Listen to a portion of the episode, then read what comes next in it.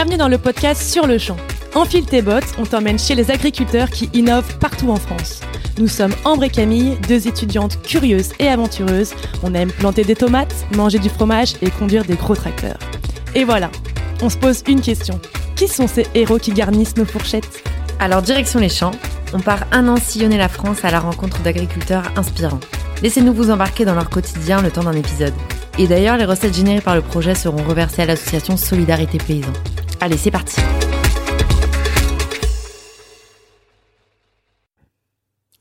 Alors aujourd'hui, on vous emmène à la découverte d'une ferme laitière bien gourmande qui risque d'en faire craquer plus d'un. Nous sommes avec Hélène et Arnaud Follet à Saint-Va-Diepdal en Normandie, une région qui a sa propre race de vache, la normande. Et c'est la race fétiche du couple Follet qui a décidé d'en élever pour leur lait. Et ils en font des merveilles. Car depuis dix ans, Hélène a installé son labo de transformation sur la ferme et confectionne des glaces, des yaourts et des crèmes dessert. Et on peut vous dire qu'elles sont très très bonnes.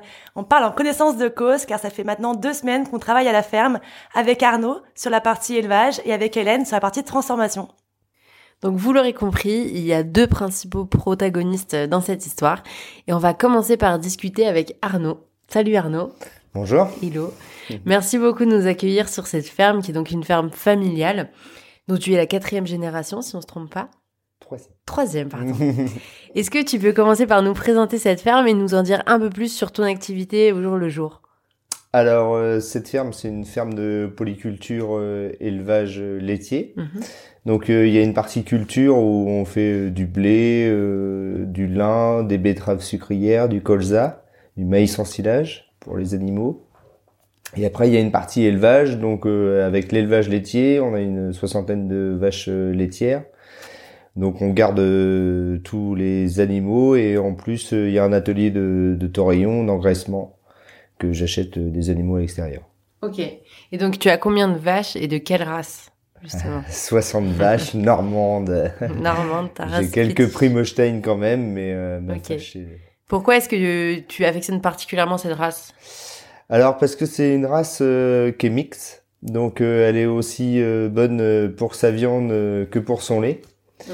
Et puis, euh, ce que j'aime bien, c'est euh, sa qualité du, du lait aussi, parce qu'elle a des taux de matière grasse, matière protéique qui est assez élevé. Donc, euh, pour notre partie transformation, euh, ça nous aide bien pour avoir des bons produits. Ok, et du coup, tu as repris cette ferme il y a maintenant 13 ans? Il y a 13 ans, ouais, en 2007, euh, donc j'ai pris euh, la suite euh, de mon père, qui était avant, c'était celle de mon grand-père. Donc euh, on n'a rien changé euh, trop question euh, élevage, euh, ça n'a rien changé. La, la grosse euh, nouveauté euh, qu'on a apportée, euh, c'est surtout Hélène qui l'a apportée avec euh, la transformation à la ferme. Et hum, qu'est-ce qui t'a convaincu pour reprendre la ferme? Pourquoi est-ce que tu l'as repris? Est-ce que tu- c'était une activité qui te passionnait? Et- Alors ça, euh, on tombe dedans quand on est petit. Euh, bon, voilà, j'ai toujours euh, toujours travaillé à la ferme, toujours aidé mon père. Donc euh, puis voilà, donc je me voyais, enfin puis je me vois pas trop faire autre chose encore aujourd'hui, mais C'était une, une évidence, quoi. c'est une évidence. Mm. ouais. Je pense que quand on, enfin, on vit le métier dès tout petit, donc c'est vrai qu'après. hum, tout à fait. Et donc un gros élément de, ton un gros élément de ton métier, c'est la production laitière. Nous, on a pu participer au cours de ces trois semaines donc aux traites quotidiennes qui rythment la journée de l'éleveur, mais qui sont très très rigoureuses. Donc on a deux traites par jour. À quelle heure est-ce que ça commence? Alors euh, nous, ça commence à 6 heures le matin jusqu'à environ 8 heures euh, que pour ce qui est euh, partie traite, hein, parce que après il y a tout le suivi de l'élevage qui est euh, la simple euh, l'alimentation, euh, la surveillance, euh, l'abreuvement. euh, et après, il y a euh, tout ce qui est aussi entretien, comme changer la paille, tout ça. Donc c'est vrai que c'est ça nous fait du boulot toute la journée. Ouais, ça c'est sûr, il y a du travail. Mais peut-être commençons par le B.A.B.A. Alors, comment obtient-on du lait? Voilà, qu'est-ce qu'il faut faire pour qu'une vache produise du lait? Alors pour avoir du lait, il faut une vache déjà, mais il faut un taureau aussi. On l'oublie souvent le taureau, mais euh, il est important parce que euh, faut un petit veau pour avoir du lait. Donc tous les ans, il faut que notre vache euh, produise euh, un veau et euh, à laquelle de ça, ça lui déclenche une lactation. Et du coup, elle nous donne euh, du lait environ pendant sept mois euh, à la suite. Et justement, ensuite, euh, qu'advient-il du petit veau? Alors euh, ici, euh, nous, tous les veaux euh, sont gardés. On garde toutes les, les femelles pour euh, faire des futures vaches. Et tous les mâles, euh, nos mâles normands, euh, la majorité sont engraissés et sont vendus au magasin en caissette en veau gras. D'accord. Et la séparation, du coup, entre mère et veau se fait de manière assez naturelle Sous combien de temps? Alors souvent on les laisse entre 12 et 24 heures avec leur mère pour la première tétée, pour le colostrum, et après on les sépare. Ok. Et hum, par vache, du coup, combien de lait euh, est produit par vache et par jour Et surtout, pendant combien d'années? Alors combien d'années? Alors nous, euh, je vais vous donner euh, la production par an. Euh, on a à peu près 7000 litres de lait euh, par vache.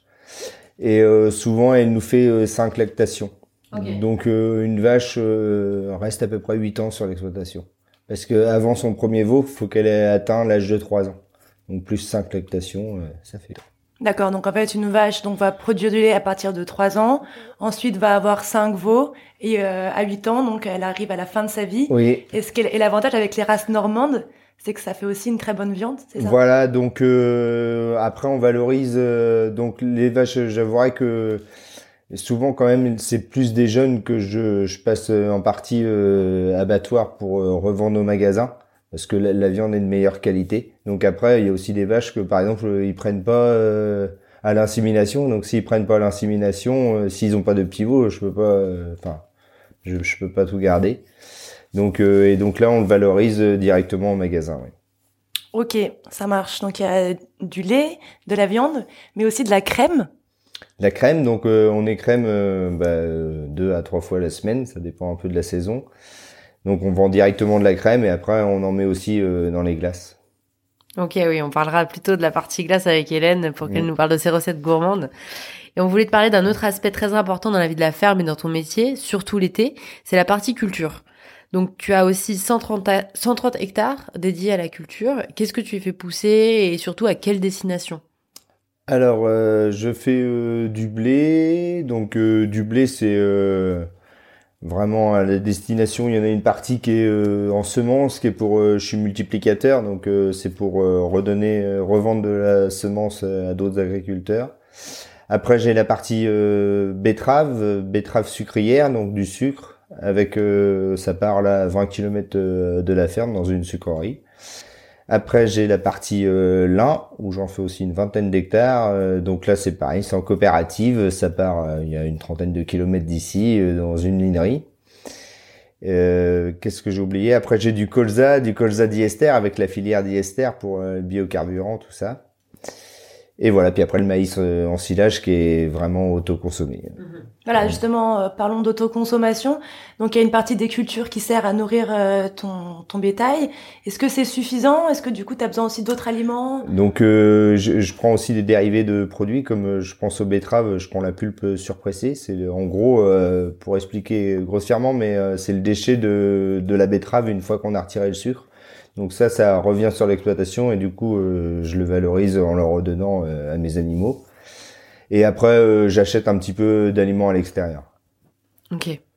Et concernant cette partie culture, du coup, quel temps est-ce que ça te prend dans ton emploi du temps, selon la saison? Est-ce que, que- voilà, t'as plusieurs casquettes. Quelle est la casquette qui prime?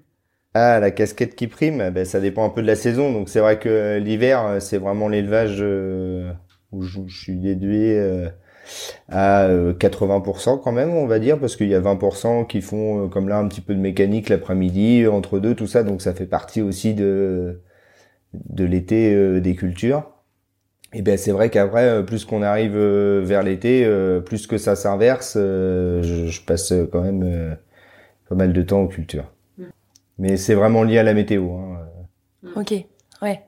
Et, euh, et les cultures ici, justement, elles, elles poussent bien, elles poussent parce que les terres sont assez fertiles dans la région. Donc on a une chance, c'est que on a un climat qui est, euh, il fait pas trop chaud l'été, assez humide, et puis euh, des terres c'est euh, limon profond, donc euh, oui ça pousse assez bien Mm. Ouais. en règle générale. Mais c'est des terres qui valent plus cher Malheureusement, oui. Ouais. Ouais, oui, je me suis pas agrandi quand je me suis installé parce que euh, donc la profession euh, foncière euh, est forte par ici. Mais du coup, à, à quel prix concrètement? Pff, à quel prix Si on veut acheter un hectare de terre, c'est entre 15 et 20 000 euros. C'est particulièrement cher pour le pour la France. Ben la ouais, puis haute. enfin euh, c'est pas le tout d'acheter, il faut avoir une rentabilité derrière. Ouais, c'est ça. C'est que du coup, on sort comment? C'est il faut faire un gros volume ou alors en grande qualité pour s'y retrouver euh, financièrement? Oui, ben après ça dépend des, des cultures qu'on met en place dessus. Mm. Entre du blé, euh, en gros, euh, qu'on peut arriver à tirer 1000 euros de l'hectare, et puis euh, donc du lin qu'on veut arriver à 4000, euh, 5000 euros de l'hectare. Donc voilà, mais après on peut pas non plus faire euh, 100% qu'une seule culture, faut une rotation dans les cultures pour avoir euh, une meilleure efficacité, et puis euh, pour euh, même aider pour le, le désherbage, tout ça, faut avoir une bonne rotation euh, des cultures.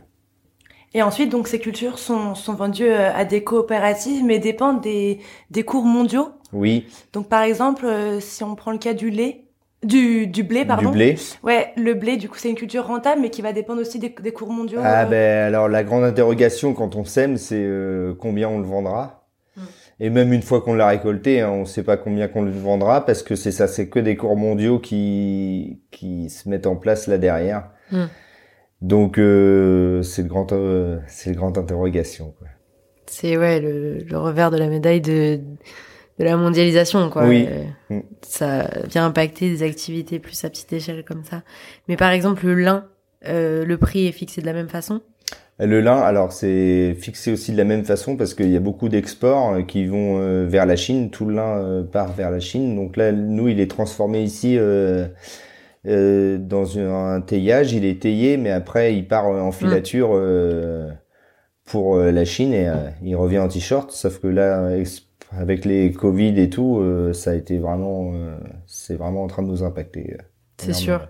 Et parce qu'il y a pas de du coup la, la filière du lin en France n'existe pas plus que ça quoi. et elle va pas jusqu'au Va bout de la chaîne. C'est compliqué, mais même pour tous les produits, hein, on a du mal d'aller jusqu'au bout. hein. Nous, Mm. à la base, agriculteurs, on était producteurs. Donc euh, là, on arrive à aller au bout. euh, c'est notre petit exemple à la petite échelle ici, euh, avec une petite partie du lait, mais c'est compliqué d'aller jusqu'au bout de la chaîne pour tous les, les produits. Quoi.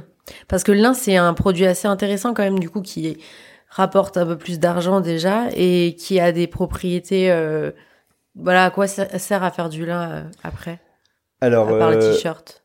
Ah ouais, enfin donc après il y a des il y a des sous-produits aussi du lin euh, qui peuvent servir dans les tableaux de bord. euh, on peut faire du panolin, euh, du bois en- avec du lin.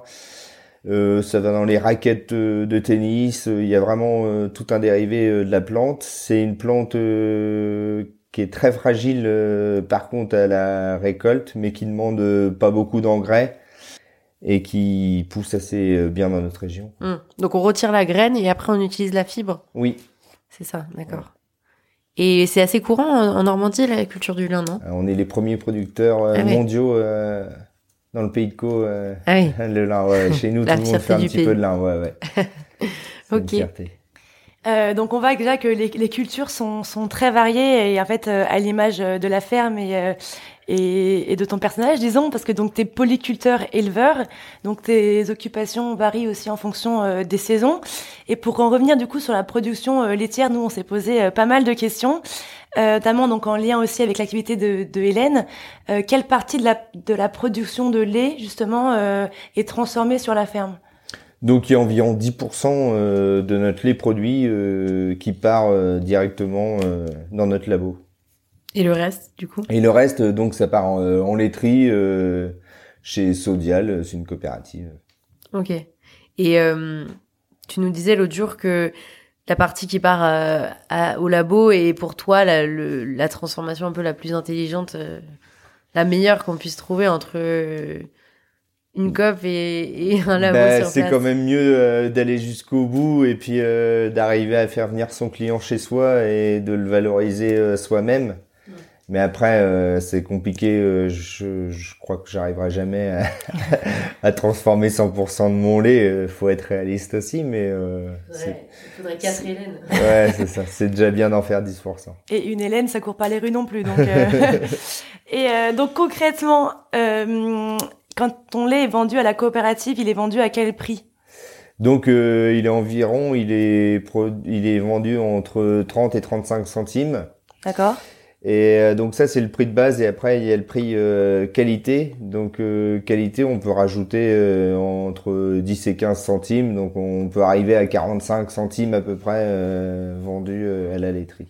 Donc un lait de meilleure qualité, c'est un lait qui va avoir donc plus de protéines par exemple. Voilà donc la matière grasse, la matière matière euh, protéiques. Et après, euh, ce qu'il faut faire attention, c'est les butériques, euh, les cellules et tout ça. Donc les cellules, les butériques, c'est différentes choses qui mettent, qui sont à cause de ça. C'est lié surtout à la traite déjà, la base, l'hygiène de la traite. Et après, il y a tout ce qu'on découle, le paillage, l'alimentation, d'avoir des abreuvoirs propres, tout ça. Donc si je comprends bien, ton lait a un, petit bonus par, pour sa qualité. Euh, mais est-ce qu'on s'y retrouve? Quels sont tes coûts de production donc, pour un litre de lait euh? Donc euh, pour un litre de lait, on tourne environ à 30-35 centimes. Donc on voit que la marge d'erreur, elle est pas grosse. Ce qui est toujours compliqué, c'est quand il y a les investissements, comme moi qui viens de s'installer. quoi. Ouais, c'est sûr. Mais Comment est-ce qu'on en est arrivé là? Parce qu'on se dit un peu, on marche sur la tête quand c'est, on voit que c'est si peu rémunérateur comme activité alors que c'est si ben, rigoureux. C'est qu'on va pas jusqu'au bout. Hmm. Euh, comme on dépend euh, des euh, laiteries, euh, des, des grandes, des grandes multinationales qui savent très bien à combien on produit, je vois pas pourquoi ils vont nous donner 50 centimes du litre de lait. Hein. ils se disent que de toute façon, là, on arrive à tenir, donc on va continuer comme ça, quoi. C'est vrai que quand on étudie du coup un peu la, la production laitière, il y a un peu une question qui revient, mais c'est du Enfin, pourquoi on continue? Enfin, pourquoi on continue de produire du lait euh, euh, quand les prix sont pas rémunérateurs? Et je trouvais ça assez intéressant justement de, de voir dans ta ferme que l'élevage a, a, une place assez centrale pour comprendre la ferme dans sa globalité avec les cultures. Euh, est-ce que tu peux nous en dire un petit peu plus euh, sur ce point-là, du coup? Oui, parce que, enfin, alors moi je trouve qu'on a une chance. Donc, comme là, c'est vrai qu'il y a plein de choses, euh, enfin, si on peut dire dans l'agriculture, si on compte bêtement sur un bout de papier, on va se dire que les vaches, vu le temps qu'on y passe, si on compte son taux horaire, c'est sûr qu'on gagne pas grand-chose de l'heure, mais après c'est un c'est un ensemble qui qui fait que ça ça devient rentable par exemple euh, moi surtout euh, l'élevage avec les cultures je trouve que c'est bien lié parce que il y a tous les effluents d'élevage qui reviennent dans les cultures et du coup euh, ça m'apporte de l'engrais à moindre coût et puis je sais d'où ça vient. Mmh. Mais donc un éleveur laitier seul sans culture sans revenu de la culture ne pourrait pas s'en sortir? Ou, très compliqué Après, ça dépend. Euh, chaque, euh, chaque sujet euh, d'installation est, est différent. Hein. Ça dépend si on est propriétaire, si on achète, tout ça. Mais et après, on s'aperçoit encore plus là quand il y a une crise. faut faire gaffe parce que quand on n'a qu'une production, là, on peut soit vraiment fleurir, mais ou sinon, on peut vraiment du coup être impacté quoi. Ouais. Là euh, sur la ferme, le fait d'avoir plusieurs euh, productions, euh, un peu de culture, un peu de lait, un peu de vente directe, bon ben du coup c'est un ensemble de choses qui fait que on essaye de d'avancer comme ça. Ouais, donc le, la crise du Covid a eu un vrai impact sur la ferme ici concrètement. Ah bah ouais ouais là, on est en plein dedans, on arrive dans Noël et puis on sait pas ce qu'on va vendre déjà pour nous, notre transformation. Euh, après euh, le lait, euh, à un moment ils nous ont dit qu'il fallait qu'on réduise nos volumes parce que ils avaient trop de lait. Ah oui. Le lin, tout est arrêté avec la Chine, donc ça a l'air de vouloir repartir, mais c'est de toute façon là on est on est bien impacté. Ouais, bah, c'est c'est sûr. Et hum, sur un volet tout autre, mais qui est qui a sa part d'importance, c'est un sujet très sociétal, l'élevage, le, bien-être animal, du coup, dans l'activité d'élevage. Voilà, pourquoi est-ce qu'on, pourquoi est-ce qu'on produit du lait et de la viande? Ici, quelle part euh, a le bien-être animal euh, dans ton troupeau et euh, qu'est-ce qu'en fait le bien-être animal? C'est-à-dire que est-ce que c'est pâturer toute l'année? Est-ce que c'est une partie de l'année en bâtiment? On aimerait bien avoir ton œil d'éleveur là-dessus. Alors l'œil d'éleveur, moi ça me fait bien rire quand j'entends le bien-être animal parce que ça fait 13 ans, mais même, ça fait, je vais avoir 40 ans, mais bon, donc ça va faire une bonne vingtaine d'années que je suis dans l'élevage. Et le bien-être animal, on n'a pas entendu, on n'a pas attendu d'être en 2020 pour en parler. Parce que si on veut que nos animaux produisent et nous le redonnent, il faut bien qu'il y ait du bien-être animal derrière. Il faut des, animaux, des animaux en bonne santé, bien alimentés, un bon suivi, et voilà. Donc euh, le bien-être animal, euh, on y attache euh, un point important dans tous les élevages.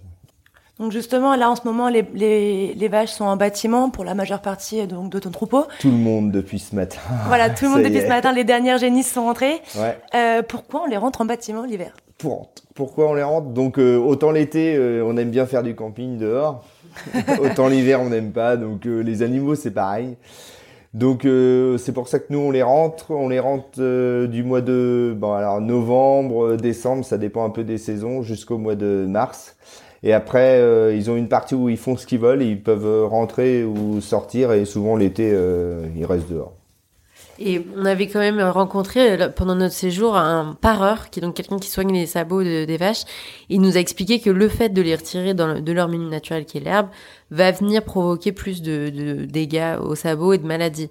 Donc il faut trouver en fait un bon extérieur, entre, un bon euh, équilibre pardon entre l'intérieur et l'extérieur euh, pour éviter tout ça et pour euh, trouver la situation optimale pour l'animal. Oui, alors enfin même c'est même pas l'animal, c'est normal que il soit mieux euh, à l'extérieur. Et puis mais aussi euh, si on le laisserait tout l'hiver dehors euh, il serait pas bien. Donc du coup alors moi je suis en air paillé. Donc voilà il se couche dans la paille tranquillement. C'est vrai que ça se passe bien. Et justement en fait tu fais aussi très attention chaque jour à, à leur bien-être en paillant c'est quand même un sacré travail ça, ça chaque jour de pailler justement oui, on a, bon, la stabulation on a la chance d'être mécanisé quand même aujourd'hui mm c'est plus à dérouler les bottes de paille à la main, mais euh, donc euh, oui, il y a le paillage tous les jours euh, des animaux, enfin des vaches laitières, et on vide la stabulation toutes les semaines dans la fumière. Alors tout ça, c'est pour donc ça fait partie du bien-être animal, si on peut dire, et de la qualité des produits qu'en découle aussi. Donc on comprend bien qu'aujourd'hui être éleveur c'est pas c'est pas forcément toujours facile. Il y a un emploi du temps qui est qui est qui est bien chargé. En plus, en ce moment, il fait quand même un peu froid dehors quand on se lève à 5 heures du matin. Euh, qu'est-ce qui te motive, toi, justement, euh, à sortir du lit euh, à 5 heures du mat? Ah, qu'est-ce qui me motive? Oh, Je peux même pas trop dire ce qui me motive, mais non, mais j'aime bien mon métier. Moi, ce que j'aime bien, surtout, c'est la, la, polyvalence. Enfin, c'est ça, c'est de d'être éleveur, d'être un petit peu céréalier, et puis d'aller à des moments euh, aider au labo aussi. Donc euh, voilà, j'aime bien la polyvalence du, du, métier. Tout à fait. Et le fait d'avoir choisi euh, d'implémenter un labo, c'était aussi une volonté de, de, remettre de la valeur ajoutée sur la ferme? Et, et donc toi, tu y participes aussi avec Hélène. Et, et, et donc, est-ce que on passerait pas à la partie transfo avec Hélène? Ça marche. merci pour ton temps, euh, Arnaud. Merci. Et merci de nous avoir fait découvrir euh, ton élevage et, tes normandes. Merci. Donc, hello Hélène. Salut. On est au, on arrive au royaume de la glace de la ferme avec Hélène, euh, qui s'est installée il y a maintenant 10 ans. Alors, qu'est-ce qui t'a poussé à te lancer dans cette activité et comment, comment est-ce que tu t'es installée avec Arnaud? Euh, ce qui m'a poussé à me lancer dans cette activité, euh, bah, en fait, je travaillais euh, à l'extérieur. J'étais conseillère particulier sur dans le secteur bancaire et je suis native du milieu agricole et donc j'ai toujours eu l'envie de revenir un jour à la ferme. Voilà, créer quelque chose. Je ne savais ni quoi ni quand et, et voilà. Bah, enfin, 2009, l'idée s'est posée et puis en creusant un peu, on en fait, euh, on a déjà euh, des voisins agriculteurs qui faisaient déjà de la vente directe avant nous, et euh, l'idée de se lancer dans la transfo, c'était plutôt de créer de la complémentarité avec nos voisins plutôt que de la concurrence. Donc au milieu du beurre, de la crème, des fromages, des volailles, du fromage de chèvre, d'une ferme auberge, etc. Il a fallu se creuser un peu pour pour trouver l'idée un peu innovante, et c'est comme ça qu'on en est arrivé à la crème glacée. Et comment ça se passe alors au labo au jour le jour? Euh, donc il y a des jours euh, de fabrication, des jours de livraison et de vente euh, au magasin.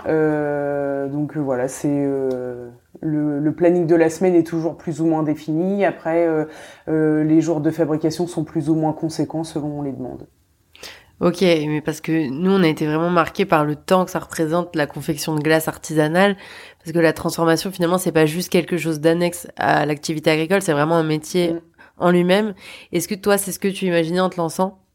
Euh, oui, parce que en fait, euh, de par euh, les différents stages que j'ai fait pendant mon cursus scolaire, parce que j'ai toujours fait de l'agroalimentaire, j'avais déjà une idée de ce que ça allait représenter. Après, effectivement, particulièrement en crème glacée, j'avais jamais fait. Euh, et d'autant plus euh, par la saisonnalité quand même que représente le produit. Mais euh, bah voilà, on s'adapte selon les commandes et le calendrier annuel. Et donc justement, donc tu fais tu fais des glaces, des yaourts, des crèmes desserts. Mm. Comment tu procèdes Donc le lait vient de la ferme, ça on, le sait. Mais voilà, enfin qu'est-ce, enfin comment tes recettes sont sont aussi bonnes et qu'est-ce qui fait leur différence avec des recettes plutôt qu'on peut trouver en grande surface euh, bah, ce qui fait la différence, c'est la qualité euh, du produit. Hein. Euh, tu l'as dit, le lait, la crème, la race normande. donc voilà la richesse de matière grasse de, de notre produit de base. et puis bah, voilà, c'est enfin c'est ce qui fait la qualité première de, de notre produit. Après, peu importe, enfin, on peut goûter 10 yaourts ou 10 crèmes glacées de 10 fermes différentes. on a chacun notre typicité, donc moi, ce que je mets en avant dans la qualité de nos produits, c'est quand même la qualité de notre ingrédient de base, qui est euh, le lait issu de notre euh, troupeau de race normande. Hmm. Et un lait, du coup, qui, a pas, qui, qui prend euh, combien en quantité donc dans dans, dans une glace C'est une grande partie des ingrédients, le lait finalement C'est un tiers un tiers des ingrédients. Hmm. Nous, en effet, on a eu la chance d'y goûter. C'est vrai que c'est vraiment délicieux, c'est onctueux. Et une fois qu'on commence le pot, on peut plus s'arrêter. Et pour les petits gourmands qui voudraient goûter, où est-ce que tu vends tes produits et quels sont, en gros, quelle est la filière de distribution? Donc on travaille en fait euh, avec Glace de la Ferme, donc c'est en quelque sorte une franchise. Euh, et du coup, on a un secteur euh, géographique prédéfini euh, de distribution pour pas qu'il y ait de concurrence entre les producteurs. Et donc nous, on s'étend de Étretat jusqu'à eux le Tréport, vraiment une grosse partie de la côte sénomarine. et on commercialise au travers bah, de restaurants magasins de produits locaux et à la boutique euh, à la ferme. Donc justement, la boutique à la ferme, c'était aussi une volonté de donc de, euh, de proposer des produits issus de la ferme et en vente sur la ferme. Euh. Ouais, alors en fait, on a toujours eu depuis dix ans une boutique où on a proposé au début uniquement nos crèmes glacées et par la suite, euh, après le réaménagement d'un nouveau bâtiment, ça nous a permis d'obtenir une surface de vente de 50 mètres carrés et de pouvoir y proposer une large, gamme plus large de nos produits et euh, d'autres euh, produits euh, locaux, voilà, de de nos départements voisins ce qui permet d'offrir vraiment un panier assez sympa aux clients qui se déplacent jusqu'à nous. Ouais, on a vu que c'est devenu une véritable épicerie de produits mm. locaux et un magasin vraiment accueillant et euh, qui se trouve vraiment à côté de la maison, qui est elle-même à côté du labo. Vraiment, on est tout est ensemble. Il y a du passage. Est-ce que c'est c'est l'image de la ferme telle que t'en rêvais quand tu t'es installé bah, je m'étais pas euh, fait forcément d'image euh, type. Après, on a fait évoluer euh, le l'atelier par rapport à l'évolution de l'activité. On a redécoupé un peu euh, bah, le, le, schéma euh, de cette maison, de ce labo, de ce magasin pour que justement ça soit accueillant et pour les clients et que ça reste aussi notre lieu de vie euh, privé parce que c'est compliqué de vivre sur son lieu de travail. Donc faut essayer de garder un, des moments pour chaque voilà il y a le moment du travail, il y a le moment euh, de la vie de famille. Et mais après, oui, effectivement, on a quand même euh, la chance de vivre dans un cadre qui est quand même euh, sympathique. Le lever du soleil sur la mare, c'est quand même sympa. Et c'est vrai que tu es très, euh, très occupé euh, au labo, mais quand même, euh, la ferme, la, partie ferme a vraiment aussi de, de l'importance pour toi, parce qu'on peut peut-être le rappeler, tu es, fille d'éleveur, tu es mariée à un agriculteur, tu as fait des études agricoles. Et, et donc, en fait, est-ce que tu arrives à garder quand même un pied dans la partie élevage, en plus de tout ce qui t'occupe au magasin et, et au laboratoire? Donc je trais euh, le week-end, samedi matin, dimanche matin principalement. Euh, alors c'est important pour moi justement pour garder un pied euh, dans la ferme, bah, parce que j'aime ça aussi. Mais et puis ça me fait une coupure, enfin, ça reste dans le travail, mais voilà, ça me change de mes seaux et de mon étuve ou de ma chambre froide. voilà, ça permet de garder un pied dans l'élevage et puis de de continuer voilà à voir un peu ce qui se passe euh, côté euh, production euh.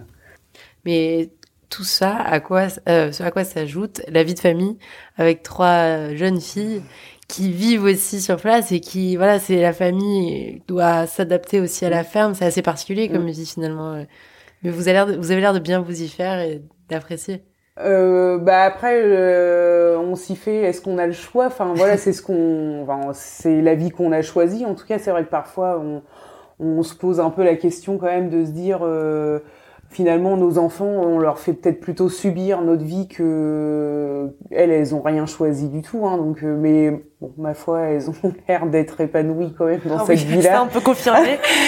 Mais c'est vrai que faut qu'on se rappelle à l'ordre quand même euh, de ne pas oublier notre vie familiale euh, par rapport à l'importance euh, que prend notre vie professionnelle quand même. Justement, c'est vrai que quand on voit les filles le week-end courir dans la ferme, jouer avec le poney et les oies, on se dit un peu que c'est un, un, cadre idyllique. Et, euh, et as, justement, tu, tu m'as partagé une phrase qui moi m'a pas mal marqué. C'est voilà, c'est notre liberté, elle a un prix. Mm. Est-ce que justement tu pourrais développer un peu là-dessus pour en faire part à nos auditeurs? Euh, ouais, bah euh, oui, effectivement, la liberté, elle a un prix. Euh, alors, on a fait le choix d'être indépendant, euh, mais euh, voilà, au prix des sacrifices professionnels quand même qu'on fait. Enfin, c'est, c'est pas simple, c'est pas simple tous les jours, loin de là.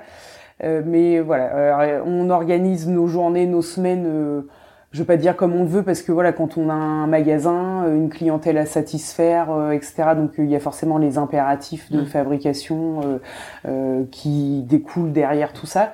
Néanmoins en parallèle de ça si j'ai besoin de prendre une heure pour emmener une de mes filles au médecin ben, forcément je le ferai et là pour le coup j'ai rien à demander à personne. Mais mais bah, c'est des heures qui seront faites plus tard le soir le week-end enfin voilà donc, euh, enfin moi, quand je dis que la liberté elle a un prix, c'est dans ce sens-là, quoi. Mmh. Euh, effectivement, on est libre de se prendre euh, un peu de temps en semaine si on en a besoin. Par contre, c'est à un autre moment, très certainement au détriment de la vie familiale, parce que de toute façon, le travail, il faut qu'il soit fait, quoi. Ça, mais on parle de statut d'indépendant, mais il y a quand même une certaine dépendance, bah, comme on en parlait avec Arnaud, au prix du lait, mmh. au prix du blé, mmh. qui, voilà, sont aussi le prix de la liberté c'est c'est vrai que c'est des données, des variables très compliquées pour mhm. euh, ce type de métier. Et euh, il y a une activité dont on n'a pas parlé. T'as encore une autre casquette, celle de, de du gîte. Mhm. Quand est-ce que ça a commencé donc le gîte à la euh, Le gîte, on l'a ouvert en juillet 2017. Euh, donc ça, enfin ça rentrait un peu dans notre schéma agrotourisme qu'on s'est un peu bâti euh, avec la vente directe en fait, hein, parce qu'on fait euh, de l'accueil à la ferme, etc. Visite de groupe euh, quand la situation sanitaire nous le permet. donc voilà, l'opportunité d'acquérir cette maison et d'en faire un gîte s'est présentée fin 2016. donc voilà, le temps de faire un peu de travaux, etc. On a ouvert en juillet 2017. Et donc justement, tu fais allusion à la situation sanitaire. Euh, en ce moment, donc on est en pleine crise euh, du Covid. Mm. Est-ce que ça, ça impacte ton activité justement de, de vente de glace? Alors pour une partie oui, puisque je travaille euh, avec des restaurateurs, donc forcément j'ai une partie de mon activité qui se trouve impactée. Euh, et puis, euh, bah, et puis toute l'incertitude face à la consommation du public, quoi, enfin des particuliers qui est qui est changeante. Euh, entre le premier et le deuxième confinement, euh, on est sur euh, deux types de consommation complètement différentes, euh, encore plus euh, à l'approche des fêtes de fin d'année. Donc bah, on, navigue un peu à vue, quoi. Enfin, on essaye de répondre au mieux à la demande, mais sans trop avoir de visibilité par rapport à, à, un schéma habituel, entre guillemets. En tout cas, on produit toujours des bûches de Noël dans le labo, qui sont toujours aussi bonnes d'ailleurs. Mais en effet, il y a plein de de difficultés qui se présentent, mais malgré tout, euh, tu es quand même animé pour te réveiller euh, tous les matins à, 5 heures, si ce n'est plus tôt. Qu'est-ce qui te motive, toi, tous les matins, euh, voilà, pour faire ce que tu fais Où est-ce que tu puises l'énergie qui t'anime? Bah, C'est la satisfaction client, enfin, voilà, la volonté de bah, bah, déjà l'organisation euh, à la base, euh, la volonté d'avoir une organisation familiale quand même plutôt pour la fin de la journée, ce qui fait que je préfère euh, commencer tôt le matin et essayer d'être dispo pour mes enfants à partir de la sortie de l'école. Mais sinon, voilà, c'est la volonté du travail bien fait, un produit, servir un produit de qualité à nos clients. voilà, c'est vraiment la qualité, voilà, la qualité finale du produit qui, qui prime sur, euh, sur l'envie de continuer, quoi. C'est vrai que la qualité, nous, euh, on la retrouve hein, parce qu'on a quand même goûté une multitude de parfums, euh, tous aussi bons les uns que les autres. Donc ça, ça c'était vraiment aussi motivant au jour le jour motivant pour produire les glaces. En tout cas, merci de nous avoir régalé au quotidien et de nous avoir accueillis à ta ferme. Merci beaucoup, bah, Hélène. C'était un plaisir. À très bientôt. On se retrouve le mois prochain pour un nouvel épisode en bonne compagnie. Et si ce petit parcours à la ferme vous a plu, vous pouvez vous abonner à Business au Bouffe pour les autres épisodes. Ou souscrire à un abonnement cultivons-nous.tv qui diffuse nos reportages vidéo. Et vous pouvez suivre nos aventures sur notre compte Instagram sur le champ 2020 ou notre page Facebook sur le champ. Allez, ciao